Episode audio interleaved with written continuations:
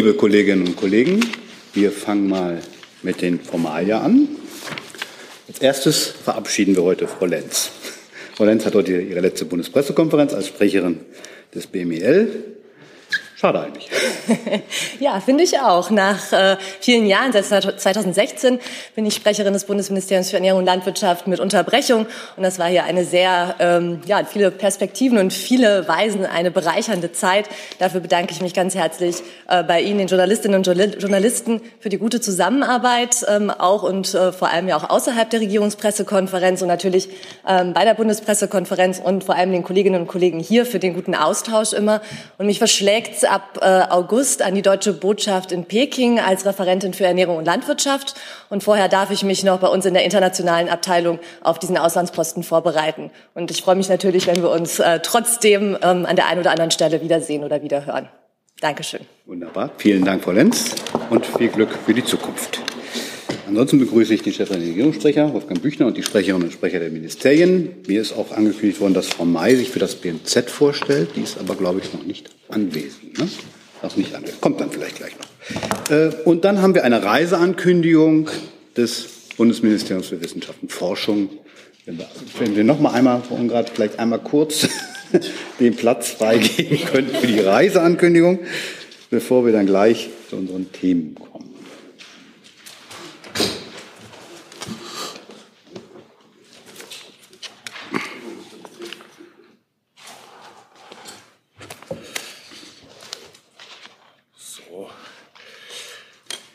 Die Bundesministerin für Bildung und Forschung, Bettina Stark-Watzinger, reist vom Dienstag, 7. Juni bis Freitag, 10. Juni in die USA und nach Kanada. Ziel der Reise ist es, die transatlantische Kooperation mit den USA und Kanada zu stärken, insbesondere zu den Zukunftsthemen Digitalisierung und Energieforschung, zu denen die Ministerin sich mit Regierungsvertretern beider Länder austauschen wird, um neue Initiativen auf den Weg zu bringen.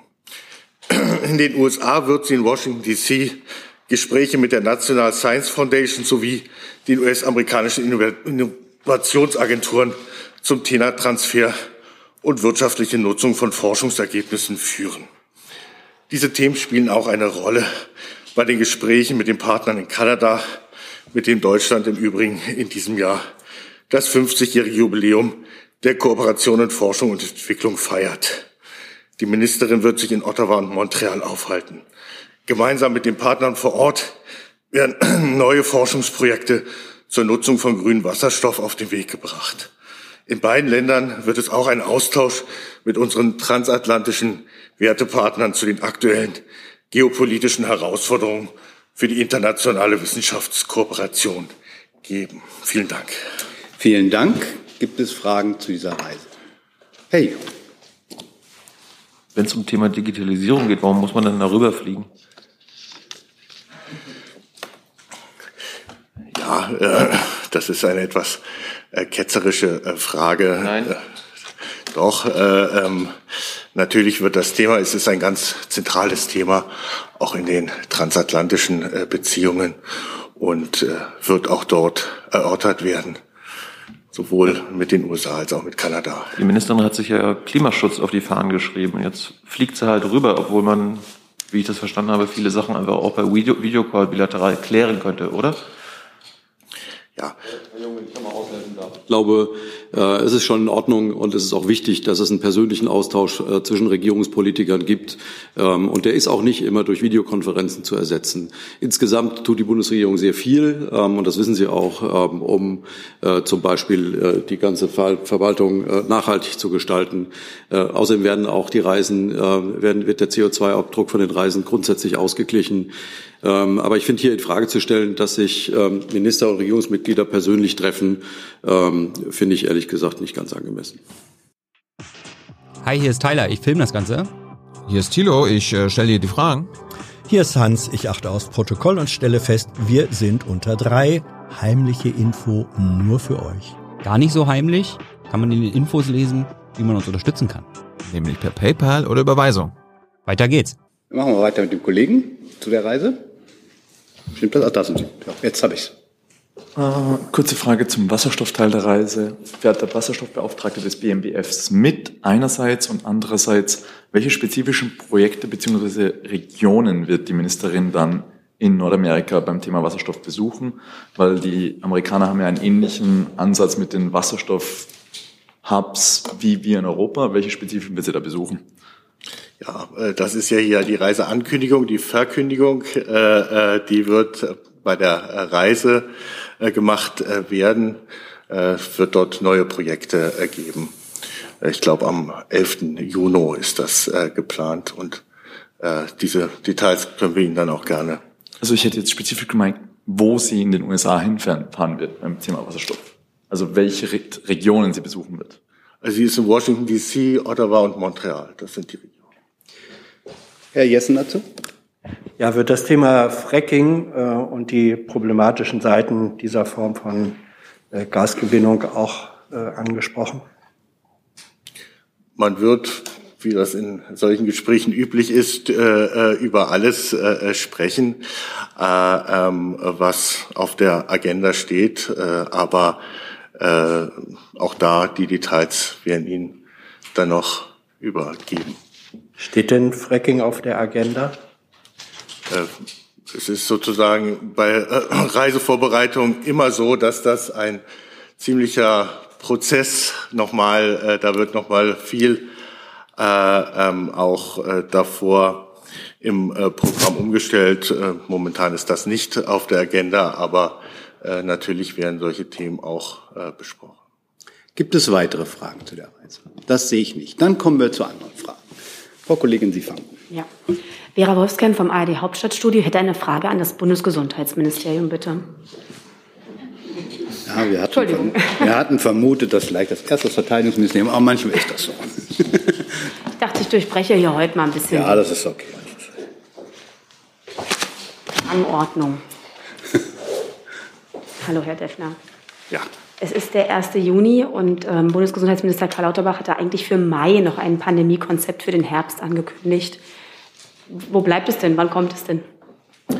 Das wird äh, zu gegebener Zeit kommen. Wir arbeiten natürlich mit Hochdruck dran. Das äh, steht ja außer Frage. Und ähm, sobald es da ist, werden wir es dann auch verkünden.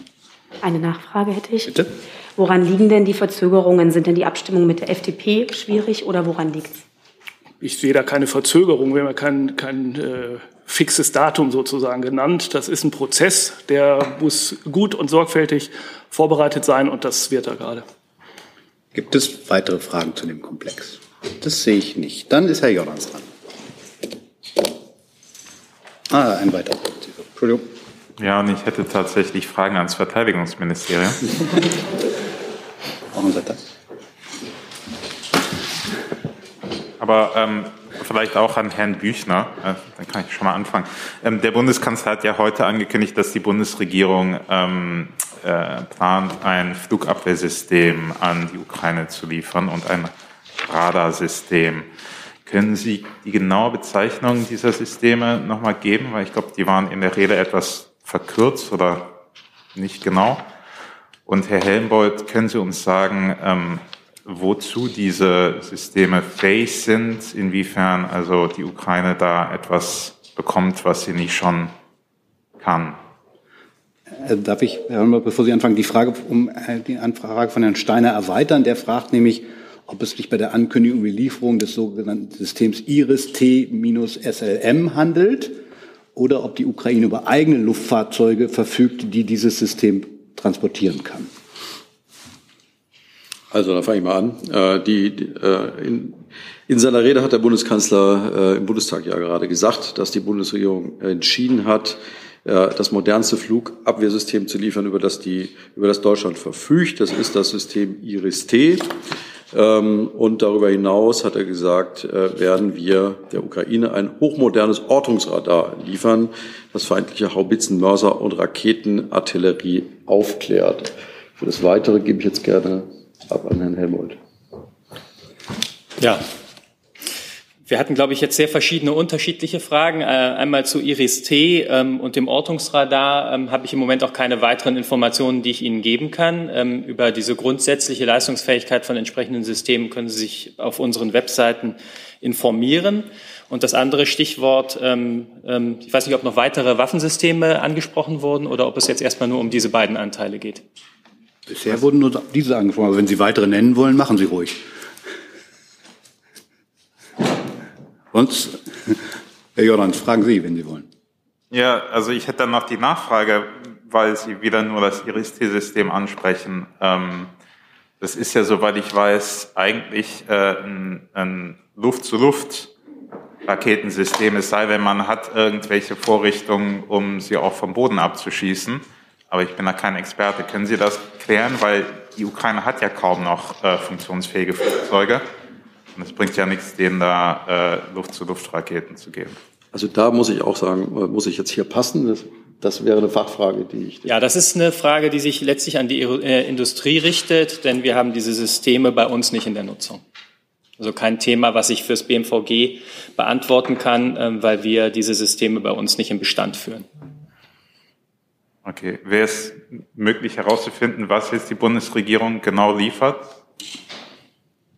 Wir geben das der Bundesregierung mal mit und hoffen spätestens entweder also Stand, Nachlieferung oder bis spätestens Freitag. Stand jetzt würde ich mich auf das beziehen, was der Bundeskanzler in der ähm, Regierungserklärung gerade gesagt hat. Äh, wenn wir mehr mitteilen können, tun wir das. Aber das kann ich jetzt noch nicht versprechen. Okay, aber er hat ja auch gesagt, das wäre das Modernste, was Deutschland hat. Und jetzt erfahren wir, dass Deutschland das gar nicht hat. Da bin ich jetzt etwas verwirrt. Ich kann jetzt hier nur wiedergeben, was der Bundeskanzler gerade gesagt hat. Nein, also Sie müssen auch unterscheiden. Also Deutschland ist ja nicht nur die Bundeswehr. Gegebenenfalls, äh, also so wie ich das verstanden habe, bezieht sich das hier auch auf Möglichkeiten der Industrie. Ähm, Herr Steiner fragt nochmal nach, war das BMVG demnach, wenn Sie heute nicht sprechfähig sind, Herr Helmholtz, nicht in diese Ankündigung des Bundeskanzlers einbezogen? Also es gibt eine, eine, eine große Zahl von Abstimmungen, die laufen, bei denen das BMVG ähm, häufig beteiligt ist. Generell muss man auch sagen, für Industrieabgaben sind wir grundsätzlich nicht zuständig, aber wir sind natürlich immer dabei, wenn es darum geht, dass unsere Expertise gefragt ist. Ähm, es gibt sehr viele Absprachen ähm, äh, im Bereich der Bundesregierung. Es gibt ebenfalls Konsultationen mit, der, mit den, unseren Partnern, mit der Industrie. Und ähm, ich kann aber hier im Einzelnen nicht auf solche Gespräche eingehen. Ähm, wichtig ist uns, ähm, wenn wir weitere Informationen für Sie haben mit Blick auf die Lieferungen, dann werden wir Sie entsprechend informieren. Ähm, Kern meiner Aussagen hier wird allerdings immer sein, wenn es darum geht, ähm, ähm, Abgaben aus Bundeswehrbeständen und darüber zu informieren. Und dazu kann ich Ihnen dann natürlich auch ein paar mehr Details geben, äh, wenn es darum geht, ähm, Leistungsfähigkeit von bestimmten Systemen zu nennen, die wir in der Bundeswehr verfügbar haben. Herr Jessen. Herr Bühner, äh, zu den Worten des Bundeskanzlers. Er hat ja vorhin ausgeführt, Deutschland habe mit der Tradition gebrochen, keine Waffen in Kriegsgebiete zu liefern. Vor dem Hintergrund dieser Aussage, ähm, was ist mit den Waffenlieferungen an die Kurden? Waren das keine Waffenlieferungen in eine Kriegssituation? Was ist mit Waffenlieferungen auch an Israel? Ich glaube, das gilt wegen der auch militärischen äh, Besetzung, die Israel äh, verantwortet international auch als Kriegsgebiet. Ich glaube, dass wir diese Situation nicht miteinander vergleichen können. Wir haben es hier zu tun mit einem, ähm, mit einem Angriffskrieg ähm, äh, Russlands auf ein äh, freies Land. Ähm, und äh, äh in der Tat hatten wir so eine Situation noch nie ähm, äh, mitten in Europa. Und in dieser Form hat Deutschland noch nie und in diesem Umfang Waffen in ein Kriegsgebiet geliefert. Ich glaube, darüber hinaus ähm, muss ich die Worte des Bundeskanzlers aus der Regierungserklärung gerade hier nicht interpretieren. Ja, ich frage ja deswegen, weil Sie jetzt sozusagen ähm, den Begriff der Kriegsgebiete in sehr unterschiedliche Ebenen teilen. Der Bundeskanzler hat allerdings den Begriff in seiner Allgemeinheit verwendet und in die Allgemeinheit würden ja dann wohl doch Waffen an die Kurden oder gegebenenfalls auch an Israel auch als Waffenlieferung in Kriegsgebiete gelten. Da war dann vielleicht die Wortwahl des Bundeskanzlers nicht so differenziert wie Ihre jetzt. Also ich bleibe jetzt dabei, ähm, dass ich den Worten des Bundeskanzlers von eben nichts mehr hinzufüge. Herr Steiner fragt online nochmal nach. Herr Heimbold, ist es richtig, dass, hat er Sie richtig verstanden, dass die Bundeswehr kein Iris-T einsetzt? Ähm, so wie ich das jetzt verstanden habe, bezog es sich auf Iris T, äh, bezog sich ja auch auf die Frage, von wo aus Iris T eingesetzt wird. Und Ich hoffe, dass, also ansonsten müsste ich es nochmal korrigieren, also wie ich es verstanden habe, sonst kriege ich vielleicht noch eine Antwort von mir über äh, die Verbindung. So wie ich es verstanden habe, geht es hier von Iris-T, von ähm, bodengebundenen oder festen am Boden eingesetzten äh, Abschussvorrichtungen und über diese ähm, Systeme, über die jetzt hier die äh, äh Rede war, ähm, ähm SLM-Systeme ähm, verfügt die Bundeswehr nicht. Ähm, die Bundeswehr verfügt über andere Systeme, aber das ist jetzt her erstmal nicht unbedingt das, äh, worauf wir hier in Bezug genommen haben. Herr Jordans. Äh, Herr Büchner oder Herr Helmholtz, die immer sehr gut informierten Kollegen der DPA berichten jetzt gerade, dass ähm, Deutschland auch vier Mehrfachraketenwerfer aus Beständen der Bundeswehr an die Ukraine liefern will. Können Sie das bestätigen? Also ich kann bisher nur das bestätigen, was der Bundeskanzler in der Rede im Bundestag gesagt hat. Alles darüber hinaus müssten wir klären. Wenn es zutrifft, liefern wir es gerne nach. Ich kann aber noch ein bisschen noch da. Ich, ich habe ebenfalls, ähm, also der Bundeskanzler hat es angesprochen. Wir sind mit den USA in Abstimmung ähm, zur Bereitstellung von Raketenartillerie. Und dabei geht es auch darum, was die Bundeswehr abgeben kann, also konkret um die ähm, Systeme von Rad äh, Raketenartillerie. Ähm, und da ähm, hat die Bundeswehr auch nur ein System. Da können Sie sich auch ähm, auf unseren Webseiten darüber informieren. Herr Klitz dazu? Ja, nur zum Verständnis nochmal. Also diese Luft-Luft-Rakete ist in den Beständen der Bundeswehr an Flugzeugen, aber nicht an stationären Abschussvorrichtungen vorhanden.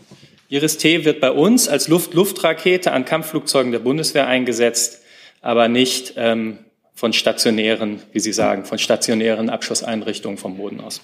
Zusatzfrage, das heißt, das Unternehmen, was diese äh, Raketen herstellt, wenn ich das richtig jetzt gesehen habe, ist das in Deutschland, äh, müsste das dann liefern. Also das ist wieder ein Appell an die Wirtschaft, das zu liefern. Das wäre in dem Augenblick die Aufgabe der Industrie richtig. Herr Jung dazu. Äh, ist es denn richtig, dass die Bundeswehr dieses Flugabwehrsystem IRIS-T beschaffen möchte? Das Flugabwehrsystem IRIS-T beschaffen möchte? Ja, also Sie sagen ja, das hat es noch nicht, aber ich habe gehört, dass es im Teil dieses 100 Milliarden Sondervermögens plant, dieses Flug Flugabwehrsystem auch zu bekommen.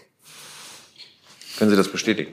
Also erstmal Sondervermögen ähm, ist noch im Moment in der Abstimmung, da kann ich noch nicht ins Detail gehen, aber wir planen durchaus mit Blick auf dieses System Kunde zu werden, ja. Gibt es weitere Fragen zu dem Komplex? Herr Jordans nochmal.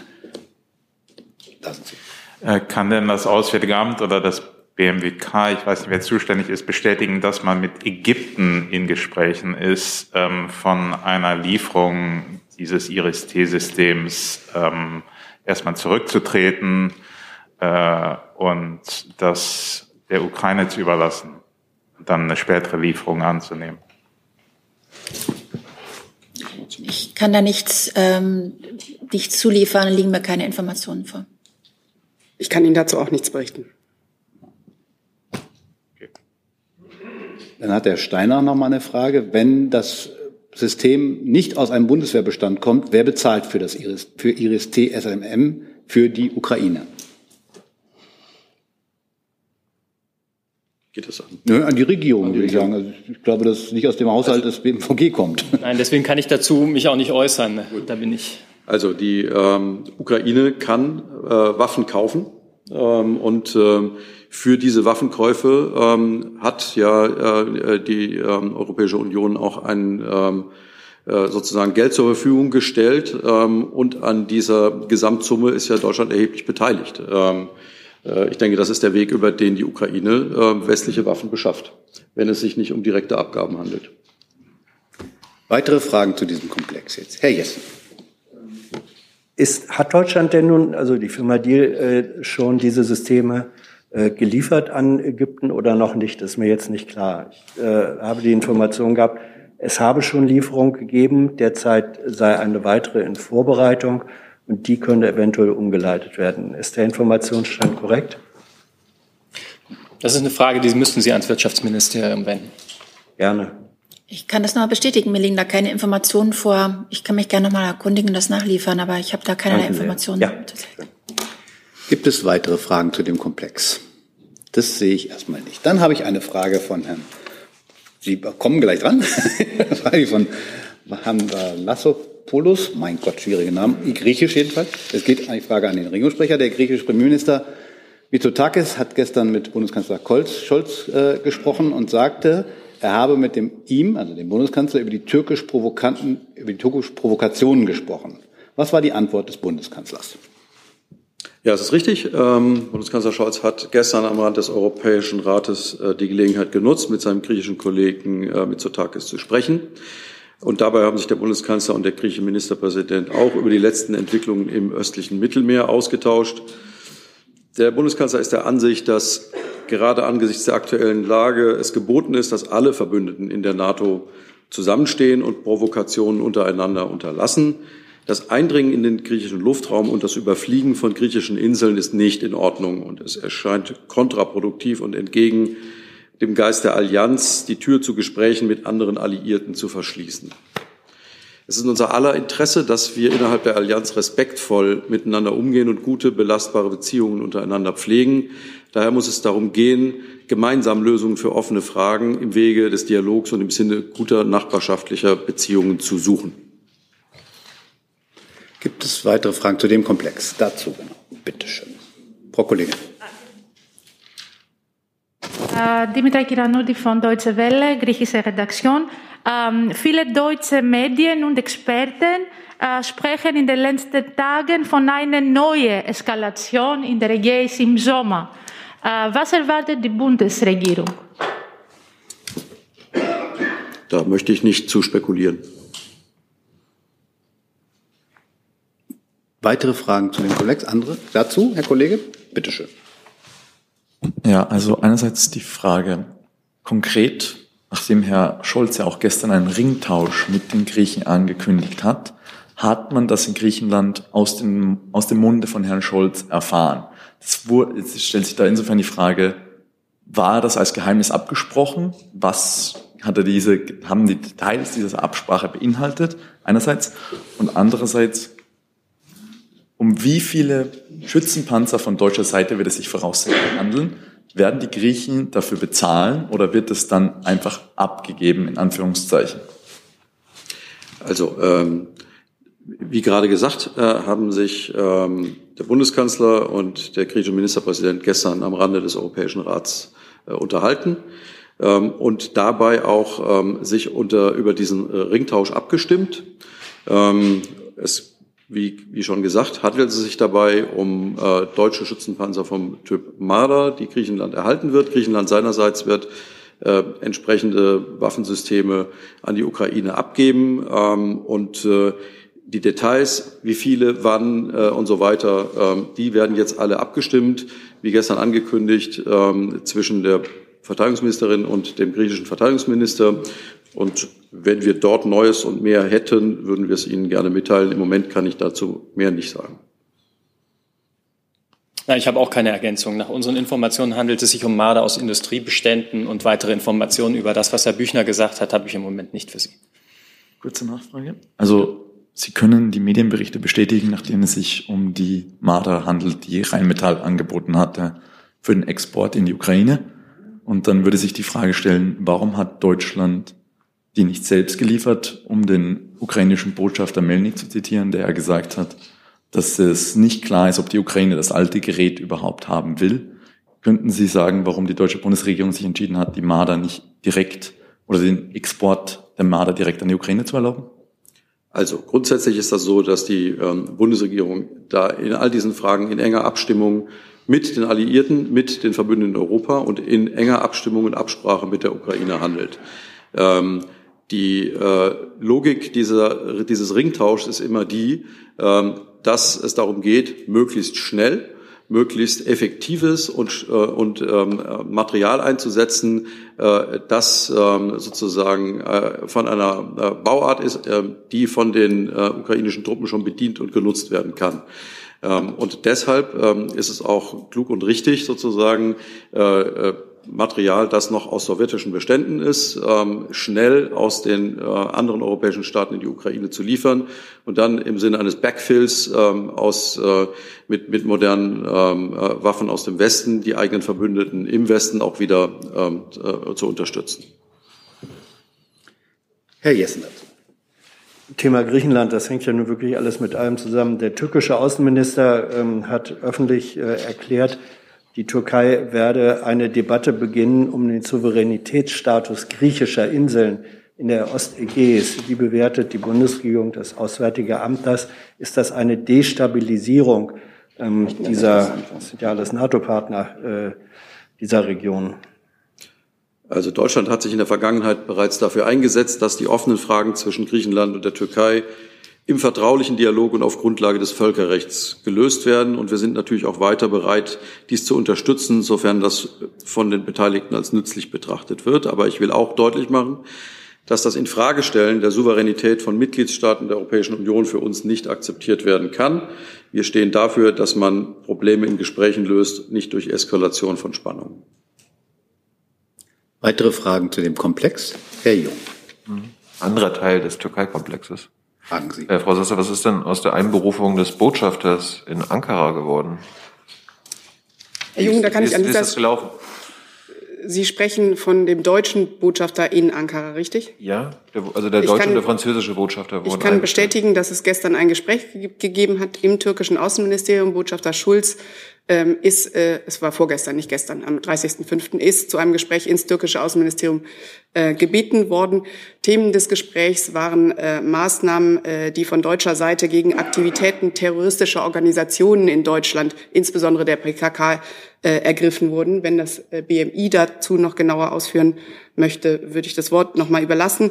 Aber es ist natürlich so, dass der gemeinsame Kampf gegen den Terrorismus regelmäßig Gegenstand von Gesprächen mit der türkischen Regierung ist. Ich kann derzeit dazu nichts ergänzen. Sind Sie denn überrascht gewesen, dass äh, die türkische Seite Sie einbestellt wegen dem PKK-Thema? Also wie gesagt, gibt es da aber irgendwas zu bereden? Sie wie gesagt, das äh, Thema Terrorismus ist regelmäßig Gegenstand von Gesprächen mit der türkischen Regierung. Insofern ähm, sind wir äh, nicht wirklich überrascht gewesen, weil diese Gespräche eben regelmäßig geführt werden. Und wir wissen natürlich alle um die Sensibilität des Themas PKK für die türkische Seite. wird der Botschafter dann regelmäßig einbestellt? Das habe ich so nicht formuliert. Ich habe nur äh, auf, ihr, auf Ihren Ausdruck Überraschung äh, Bezug genommen. Und ich habe gesagt, dass diese Gespräche mit der türkischen Seite regelmäßig geführt werden. Gibt es weitere Fragen zu dem Komplex? Das sehe ich nicht. Dann habe ich eine Frage von Herrn Vetter von der Welt an das Bundesministerium für Wirtschaft und Klimaschutz. Die Bundesregierung will ja ab Jahresende auf eine mögliche Ausnahme vom Embargo auf russisches Öl aus Pipelines verzichten. Heißt das auch, dass die Raffinerie PCK in Schwedt ab Jahresende kein russisches Öl mehr beziehen kann? Oder könnte, können die PCK-Eigentümer entscheiden, weiter russisches Öl aus der Druschba-Pipeline gegen den Willen der Bundesregierung zu beziehen, lassen das die beschlossenen Sanktionen zu? Ja, wir, wir haben in der Tat gesagt, und das ist auch ähm, die Linie der Bundesregierung, die Linie des BMWK, dass wir Ende des Jahres aus russischem Öl aussteigen wollen. Äh, wir sind da schon auch sehr weit vorangeschritten. Sie kennen ja die Zahlen. Wir sind äh, jetzt derzeit auf bei 12 Prozent. In den westdeutschen Raffinerien ist der, oh, um, der Switch-Prozess schon ziemlich vorangeschritten auf nicht russischem Öl auf äh, bei Leuna ähnlich. Problem ist in der Tat Schwed mit dem Besitzer und dem russischen Besitzer Rosneft. Hier sind wir in intensiven Gesprächen mit vielen Seiten, mit der polnischen Seite, ähm, innerhalb der Bund-Länder. Wir haben ja auch eine ähm, ähm, Arbeitsgruppe gegründet, die oder ins Leben gerufen, die sich am Montag zum ersten Mal getroffen hat. Der Minister war schon in Schwed. Also wir sind uns der Situation, der äh, komplizierten Situation in Schwed durchaus bewusst und äh, versuchen hier oder setzen alles dran, nicht versuchen, sondern setzen alles dran, dass es einen Umswitch-Prozess auch weg von russischem Gas gibt. Näheres kann ich Ihnen noch nicht sagen, aber das Ziel ist auch hier in Schwed Ende des Jahres aus russischem Öl ausgestiegen zu sein. Vielleicht darf ich die letzte Frage nochmal wiederholen. Lassen die beschlossenen Sanktionen, also die derzeit gültigen Sanktionen, einen möglichen weiteren Bezug zu? Die Sanktionen lassen das prinzipiell zu. Wir haben aber gemeinsam mit Polen ja eine, eine, eine Art Annex äh, dazu geschrieben, dass wir uns ähm, selber verpflichten, aus russischem Öl auszusteigen. Und das gilt. Herr Jordans dazu. Ja, meine Frage bezieht sich auf die Auswirkungen der ähm, von Gazprom beschlossenen äh, Lieferstopps, ähm, speziell auf die Shell. Ähm, was hat das denn für Auswirkungen auf Deutschland? Also ähm, die Versorgungssicherheit ist weiter gewährleistet. Ähm, das sagen wir auch nicht so hin. Das ist in der Tat derzeit so. Äh, wir beobachten die Lage sehr genau. Es sind äh, nach unseren Erken derzeitigen Erkenntnissen kleine Mengen, die jetzt ähm, die Versorgungssicherheit derzeit nicht äh, gefährden. Die können mit anderen Lieferungen, zum Beispiel aus Norwegen oder woanders her, aufgefangen werden. Ähm, insofern beobachten wir die Lage natürlich, ähm, äh, wenn diese Meldungen auftauchen. Aber ähm, es ist derzeit, wie gesagt, die Versorgungssicherheit weiter gewährleistet und die Flüsse über Nord Stream 1 laufen derzeit weiter. Gibt es weitere Fragen zu dem Thema russisches Gas, russisches Öl? Herr Jordans, versuchen Sie es noch einmal. Naja, es, es geht eher um das Thema ähm, äh, Benzinpreis und so weiter. Also. Dann ist erstmal Herr Jessen dran. Ist aber letztlich derselbe Komplex. Es handelt sich um Gewinne, kriegsbedingte Übergewinne. Soll ich, das ich glaube, es gibt sonst keine Frage mehr zu, Gut, der, dann, zu, der, zu dem Ölembargo, oder? Ähm, Sie noch zum Ölembargo? Dann machen wir eine Frage noch zum Ölembargo und dann sind Sie dran mit den, mit den Tankstellenfragen. Ah, kurze Frage. Sie haben ja in der Aussendung der Auftraggruppe zur Projektgruppe des Zukunftsstandorts Schweds von einer Zukunft mit SAFs Bioökonomie gesprochen. Ja, ich verstehe Sie nicht. Ah, sorry. Ah, mein Fehler. Sie haben ja in der Pressemitteilung zur Auftragssitzung der Projektgruppe zur Zukunft des Standorts Schweds von einer Zukunft mit SAFs und Bioökonomie gesprochen. Da stellt sich mir noch die Frage, welchen Zeitrahmen sehen Sie davor? Wird das die Brücke überbrücken, wenn das russische Öl dann wegfällt? Wann gehen Sie frühestens davon aus, dass das eine Zukunft für den Standort Schwed darstellen kann? Einerseits und zweierseits nur eine Verständnisfrage. Ab dem 20. Mai wäre die Bundesregierung jetzt dazu in der Lage, Rosneft zu enteignen und quasi ja, den Besitz am der PCK Schwed an sich zu nehmen. Also mit dem neuen Energiesicherheitsgesetz. Das Energiesicherheitsgesetz ist ja nicht deswegen ins Leben gerufen. Das war ja, das hatten wir ja schon öfter kommuniziert seit 1973 und es war dringend notwendig, es äh, zu evaluieren. Das begann ja schon im letzten Jahr. Also das haben wir nicht deswegen gemacht. Ähm, zu Schwed, ähm, die ich kann das eigentlich nur noch wiederholen, was ich gerade gesagt habe. Wir sind mit Hochdruck dran, eine Lösung zu finden, weil wir die Problematik erkennen, die aber nicht leicht ist, wenn der Betreiber ist ein russischer Betreiber. Wir können, das gibt keine leichten und einfachen Lösungen, ähm, wie bei anderen Unternehmen, mit denen wir in Kontakt stehen, mit denen wir kommunizieren können. Deswegen kann ich nur wiederholen, dass wir mit Hochdruck dran sind. Wir wollen eine Lösung finden. Wir haben unterschiedliche Wege, wir versuchen unterschiedliche Wege, eine Lösung zu finden. Details kann ich Ihnen nicht sagen, weil das ja vieles vorwegnehmen würde. Ja oder nein, Stand heute, wäre eine Enteignung rechtlich möglich? Ja, das steht ja im Energiesicherungsgesetz. Das heißt aber nicht, dass wir das machen. Das können Sie mir jetzt nicht in den Mund legen. Was im Energiesicherungsgesetz steht, steht das drin. Logisch. Aber das äh, hat eins mit dem anderen nichts zu tun. Das möchte ich ausdrücklich ja sagen. Gibt es weitere Fragen zu dem Komplex? Dann ist jetzt Herr Jessen dran mit dem Tankrabatt und den Folgen. So ich, ich glaube, ich hätte da gern oder würde gerne das Finanzministerium Verantwortung haben.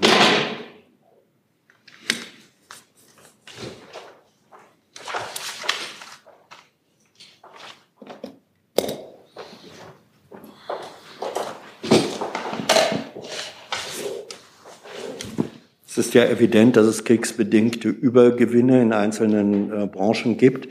Das Bundesland Bremen ähm, hat jetzt eine Bundesratsinitiative für die Einführung einer zeitweiligen Sondersteuer zur Abschöpfung solcher äh, Übergewinne gestartet. Wie steht die Bundesregierung zu diesen Plänen? Andere Nationen, Österreich, ich glaube Italien, Großbritannien auch, äh, gehen ja schon entsprechend vor und haben diese Übergewinnabschöpfung. Schließt sich Deutschland dem an, die Bundesregierung? Also ich, äh, das war auch Thema schon am, am Montag hier äh, in der RECPK, da habe ich mich schon dazu geäußert ähm, und habe da auf die Äußerung des Ministers verwiesen, der sich jetzt bereits mehrfach zu diesem Thema geäußert hat, zuletzt noch mal am Wochenende in einem Interview. Und ähm, das steht für sich, die Äußerung. Ja, da war aber, glaube ich, noch nicht bekannt, äh, dass es eine, dass äh, ein Bundesland über den Bundesrat, also sozusagen ein relevantes Organ, diese Initiative startet. Das heißt, ähm, die Forderung kommt konkret auf Sie zu. Deswegen könnte es ja sein, dass Sie da eine neue Position haben. also wie gesagt, das ist der Stand, der noch, äh, der, der jetzt gilt. Und ähm, je nachdem, wie sich diese Initiative entwickelt, wird man sich dann damit befassen. Gibt es weitere Fragen zu dem Komplex? Herr Jordan, dazu? Ja, meine Frage ist auch dazu. Und zwar, äh, Frau Ungrad, äh, vor zwei Monaten hat, oder mehr als zwei Monaten, hat Ihre Kollegin gesagt, dass ähm, Minister Habeck das Bundeskartellamt darum gebeten hat, sich die Entwicklung bei den Benzin- und Dieselpreisen anzuschauen. Ähm, was ist denn da bisher herausgekommen?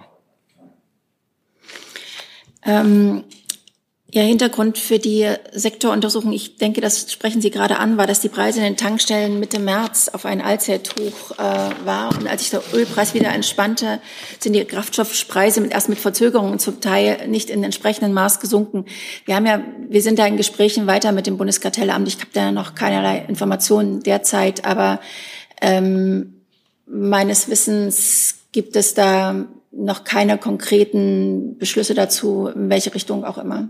Wir sind da weiter in Gesprächen, kann ich nur sagen. Wir haben ja verschiedene Aspekte schon mit dem Bundeskartellamt gesprochen, die Stärkung des Entschuldigung, Bundeskartellamt, äh, Kraftstoffe und ähnliches. Das haben wir hier alle schon kommuniziert, muss ich jetzt nicht nochmal wiederholen, aber konkret dazu liegen mir keine Erkenntnisse vor. Und, sorry, nur zu meinem Verständnis. Ähm, wer entscheidet denn äh, ultimativ, ob ähm, äh, ein, also das Bundeskartellamt ein Verfahren einleitet? Liegt das bei dem Leiter des Bundeskartellamts oder ist das Amt irgendwie dem BMWK ähm, weisungsgebunden? Das liegt am beim Bundeskartellamt. Herr Jessen zuerst? Ja.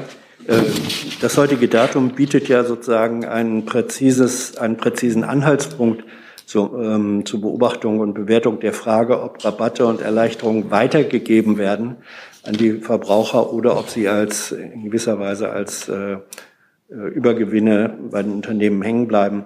Ähm, führt die Bundesregierung ein solches gezieltes Monitoring beginnend heute in der Entwicklung der nächsten drei Monate durch? Ja, der Minister Habeck hat sich auf der Hannover Messe geäußert, dass er eine Weitergabe äh, der Steuersenkung an der Zapfsäule erwartet. Das Bundeskartellamt, das ist die Aufgabe des Bundeskartellamtes, äh, verfolgt die Preisentwicklung an der Tankstelle mit hoher Aufmerksamkeit. Wir müssen ja zwei Dinge auseinanderhalten. Die Preise, die sich aus Angebot und Nachfrage zusammensetzen und ähm, deshalb gebündelt eine kurzfristig höhere Preissprünge auslösen können. Missbräuchliche hohe Steigerung oder Preissteigerung über einen längeren Zeitraum, der eben auch nicht durch die starke Nachfrage belegt ist, das ist etwas anders. Und wenn Missbrauchsgefahr besteht, dann wird das Bundeskartellamt genau, hinsch äh, genau hinscha hinschauen und gegebenenfalls eingreifen. Deswegen ja meine Frage, weil im Sinne einer klassischen wissenschaftlichen Versuchsanordnung mit dem Inkrafttreten äh, der Erleichterung, äh, mit dem heutigen Datum hat man wirklich präzise Daten, um feststellen zu können, was wird weitergegeben und was wird nicht weitergegeben. Gibt es also, ich wiederhole die Frage, ein spezielles hierauf gezieltes Monitoring-Programm der Bundeswehr? Aufgabe des Bundeskartellamtes und die äh, setzen das um. Sie haben ja auch vor kurzem eine Pressemitteilung dazu herausgegeben, wo Sie das auch nochmal bestätigen, dass Sie das genau beobachten. Wie die Beobachtung aussieht, kann ich nicht beurteilen, müssen Sie das Bundeskartellamt fragen. Auf jeden Fall ist es deren Aufgabe und äh, die Aufgabe haben wir auch an das Bundeskartellamt erteilt. Herr Jung? Dass sie es beobachten, ne? nicht genau wie. Herr Jung dazu? Macht jetzt quasi die halbe Nation, das zu beobachten, was das Kartellamt jetzt auch macht. Äh, das Kartellamt kann aber eingreifen, haben Sie gesagt. Können Sie uns mal erläutern, welche Eingriffswerkzeuge denn das Kartellamt jetzt für die drei Monate hat? Das kann ich Ihnen nicht sagen, müssen Sie das Bundeskartellamt fragen. Sie wissen nicht, wie. Ich kann ich jetzt wenn hier das nicht. Moment, wenn ich habe Sie schon verstanden. Ich Nee, kann das jetzt darf hier ich, nicht darf sagen. Ich ausreden? Wenn Sie, die Bundesregierung, das Kartellamt feststellt, da läuft irgendwas faul, da werden äh, Dinge missbraucht, wie Sie ja gerade gesagt haben. Was kann die Bundesregierung und oder das Kartellamt in diesen drei Monaten tun, damit dieser Missbrauch aufhört? Können Sie uns das erläutern? Also wir haben das ja auch veröffentlicht. Ich weiß, ich kann das auch gern äh, vorlesen, was wir veröffentlicht haben zu diesem Thema im Rahmen der ENWG-Novelle, was äh, die äh, geplanten Änderungen dazu. Aber in erster Linie liegt es die Umsetzung beim Bundeskartellamt. An Detail habe ich das jetzt hier nicht vorliegen. Ich verstehe jetzt, dass Sie eigentlich gar nichts machen können. Das ist ja nicht so. Wir haben das. Ich habe Sie gerade gefragt und Sie wollten, Sie wollten das nicht sagen. Ganz Wie? ehrlich, ich habe das jetzt sehr oft gesagt, nicht nur ich, sondern auch meine Vorrednerinnen hier vom BMWK haben gesagt, welche, wir haben es veröffentlicht, wie viel Machtbefugnis beziehungsweise wir die äh, Machtbefugnis des Bundeskartellamts erweitert haben seitens des BMWK. Dazu gab es Pressemitteilungen. Wir haben hier gesessen und es verkündet. Also das ist nicht so, dass wir machtlos sind. Wir haben die die, die, ich kann Ihnen das jetzt auch gerne alles vorlesen, die, den Auftrag der Markttransparenzstelle Kraftstoff erweitert. Dadurch kann die gesamte Wertschöpfungskette untersucht werden und so weiter. Es gibt total viel, das haben wir in Pressemitteilung veröffentlicht. Das ist nicht so, dass das Bundeswirtschaftsministerium keinerlei nichts tut. Wir haben die, äh, den, den, den, den, den Zugriff des äh, Bundeskartellamts in der Beziehung erweitert. Nur die Umsetzung, die liegt beim Bundeskartellamt. Frau Ungrad, ich hatte gefragt, was Sie in diesen drei Monaten, wo der Tankrabatt gilt, tun können, also eingriffstechnisch, wenn Sie diesen Missbrauch feststellen. Ja, das, das, genau das habe ich wieder eben wieder wiederholt. Wir müssen das jetzt erst beobachten. Wir können ja nicht im Vorfeld sagen, okay, dann, wenn das ist, dann reagieren wir so. Wenn das, wenn der Preis liegt so, dann reagieren wir Jetzt haben so. Sie mich wieder falsch verstanden. Ich, ich möchte von Ihnen die Eingriffswerkzeuge haben, die zur Verfügung stehen. Aber nicht, was Sie tun wollen. Gut, ich kann dir jetzt Ihnen alles vorlesen. Soll ich Ihnen jetzt alle vorlesen, die alle schon bekannt sind, auch in Pressemitteilungen auch schon gesagt worden sind? Ich kann die Ihnen auch gerne nachreichen. Vielleicht.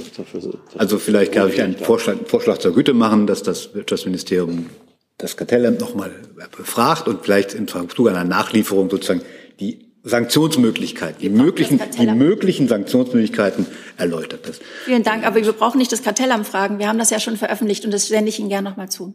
das ist nett.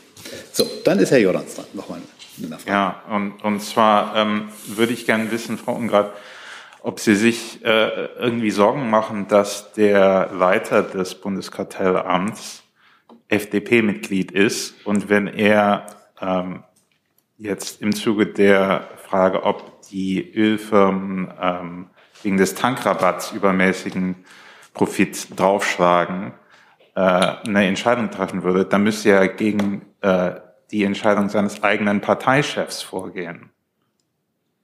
Sehen Sie ihn da irgendwie befangen? Nein. Gibt es weitere Fragen zu dem Komplex? Das sehe ich nicht. Dann hat der Jung, glaube ich, noch eine ganz andere Frage. Hm, Zum Thema Katastrophenschutz war ja Da ist, glaube ich, äh, das das Gebäude des BMI für. das BMI zuständig.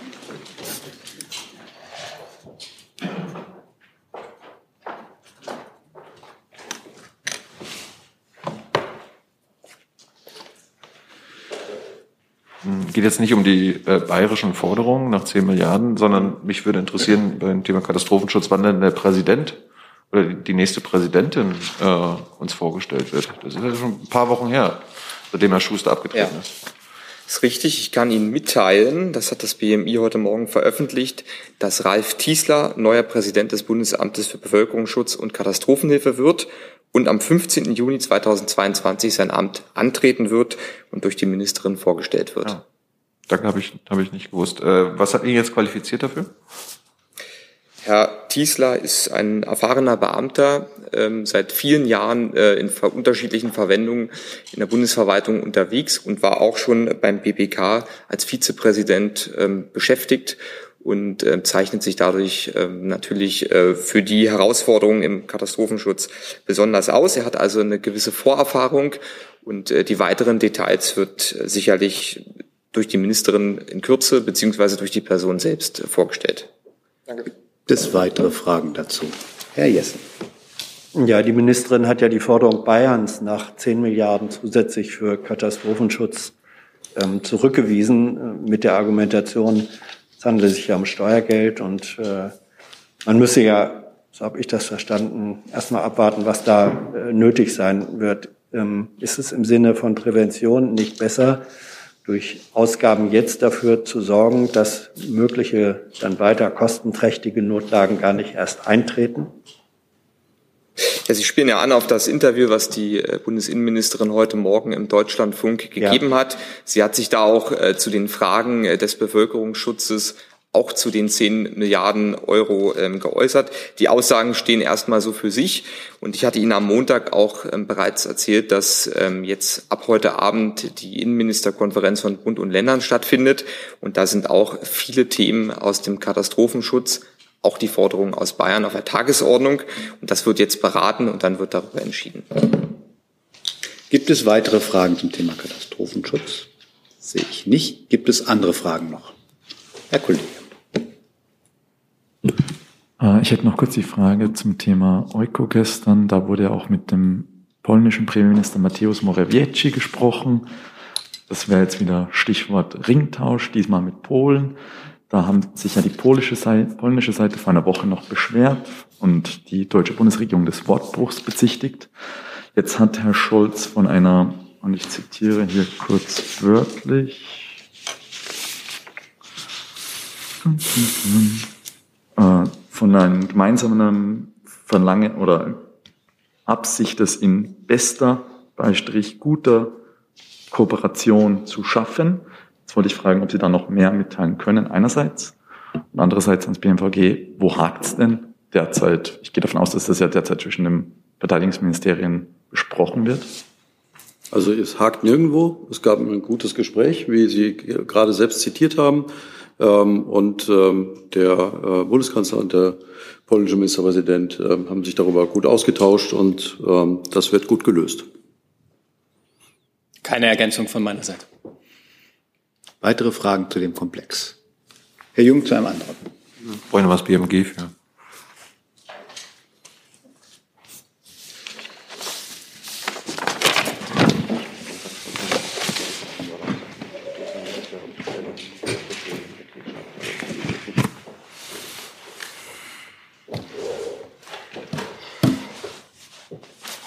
Ähm, die telefonische Krankschreibung hat sich ja jetzt während der Pandemie in Deutschland bewährt. Viele Arbeitnehmer und Arbeitnehmerinnen, auch Arbeitgeber sagen, das ist nützlich. Äh, jetzt wurde aber angekündigt, dass das äh, ab dem 1. Juni wieder nicht mehr möglich ist. Ich hatte Herrn Lauterbach mal so verstanden, dass das jetzt äh, ein Tool ist, was verstetigt werden soll, unabhängig von der Pandemie. Also wie bewerten Sie jetzt dass der gemeinsame Bundesausschuss von Ärzten, Krankenkassen und Krankenhäusern mitgeteilt hat, dass jetzt die telefonische Krankenschreibung ausläuft. Das war ja tatsächlich äh, pandemiebedingt ein äh, zeitlich befristetes Vorgehen. Ähm, und wenn man das für die Zukunft längerfristig lösen will, dann müssen natürlich noch äh, eine ganze Reihe anderer Faktoren da berücksichtigt werden. Das wird sicherlich im Rahmen der Überlegung zur zu Digitalstrategien insgesamt nochmal eine Rolle spielen, aber das wäre jetzt völlig zu früh, um da äh, konkrete Details zu nennen. Aber was hat jetzt eine telefonische Krankenschreibung mit Digitalstrategie zu tun? Und äh, habe ich Sie jetzt richtig verstanden, dass Ihr Ministerium das fortführen will, also verstetigen? Äh, das habe ich nicht äh, gesagt. Ich habe gesagt, dass diese Fragen in dem Zusammenhang natürlich äh, immer wieder im Gesamtkontext diskutiert werden. Aber äh, gerade bei, äh, bei Arztkonsultationen äh, spielen Abrechnungsfragen eine Rolle, da spielen Fragen eine Rolle, die den Datenschutz betreffen, etc. etc. Also das ist nichts, was man eben mal ja, auf die Schnelle so einfach lösen könnte. Gibt es weitere Fragen dazu? Sonst Herr Jung dazu nochmal? Ja, ich hätte uns das BMS, BMAS gerne noch gefragt, wie Sie das finden, dass Arbeitnehmer jetzt wieder extra in die Arztpraxis müssen, um sich eine Krankschreibung abzuholen.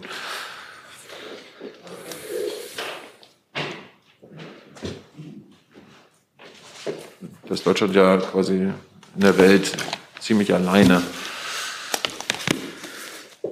Also Herr Jung, ich glaube, es ist gute Praxis hier in der BPK und grundsätzlich in der Kommunikation der Bundesregierung, dass nur das Ministerium sich äh, zu seinen äh, Zuständigkeiten äußert und ich deshalb äh, hier auch keine Bewertung vornehmen kann. Aber das, sind doch, das, das tangiert doch die Arbeitnehmerrechte.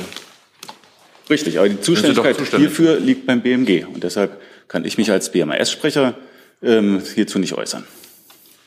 Gibt es weitere Fragen zu diesem Komplex? Das sehe ich nicht. Dann hat der Regierungssprecher das Bedürfnis, noch mal was zur FDP-Mitgliedschaft des Kartellamtspräsidenten. Ja, ich möchte, ich möchte einfach mal darauf zurückkommen, und zwar gar nicht wegen der ähm, äh, mit, mit dieser besonderen Mitgliedschaft, sondern ist im Grunde, äh, Herr Johannes, ich wollte das gerne noch mal ansprechen. Also ich finde, vielleicht habe ich Sie falsch verstanden, aber also die, die Unterstellung, dass ein Leiter einer obersten Bundesbehörde oder einer Bundesbehörde eine Entscheidung trifft, ähm, äh, sozusagen ähm, äh, oder nicht trifft, die gesetzlich notwendig ist äh, und richtig ist, ähm, abhängig von seiner Parteimitgliedschaft, die finde ich schwierig, um das mal vorsichtig zu sagen. Also ähm, äh, Sie können getrost davon ausgehen, ähm, dass selbstverständlich ein Leiter eines Bundeskartellamts eingreift, wenn es zu Marktmissbrauch kommt oder wenn es zu illegalen Preisabsprachen kommt.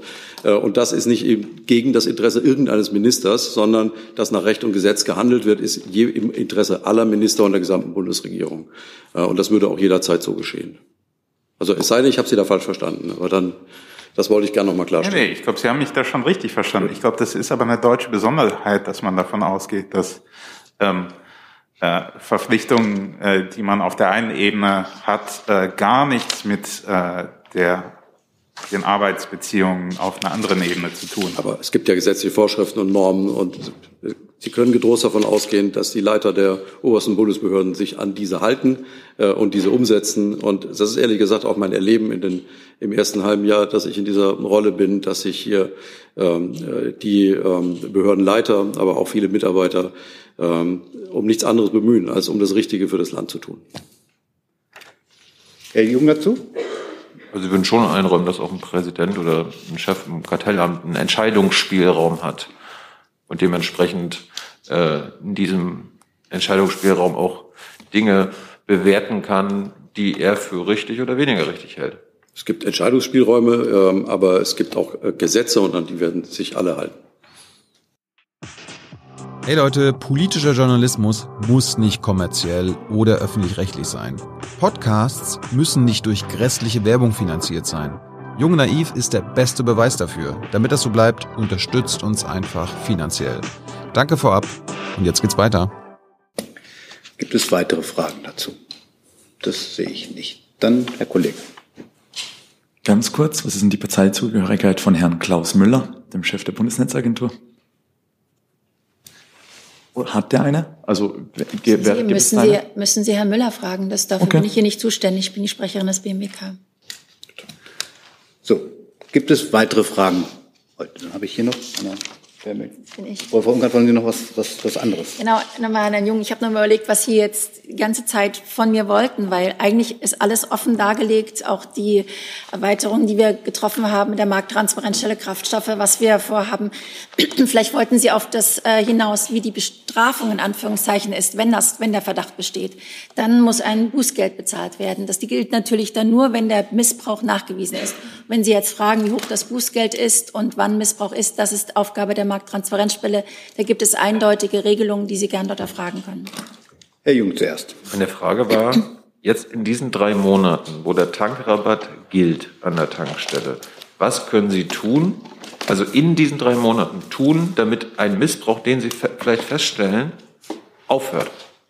Ja, aber genau das, was wir, was äh, seit der Erweiterung der Befugnisse der Markttransparenzstelle, die von unserer Seite gekommen ist, tun, also beobachten. Und wenn ein Missbrauch vorliegt, dann wird er mit Bußgeldern bestraft. Und diese, diese, ähm, diese Beobachtung übernimmt die Markttransparenzstelle. Das ist deren Aufgabe. Aber so ein Bußgeld, das, also die Entscheidung dafür, bis es durchgesetzt ist, dauert ja wahrscheinlich Monate.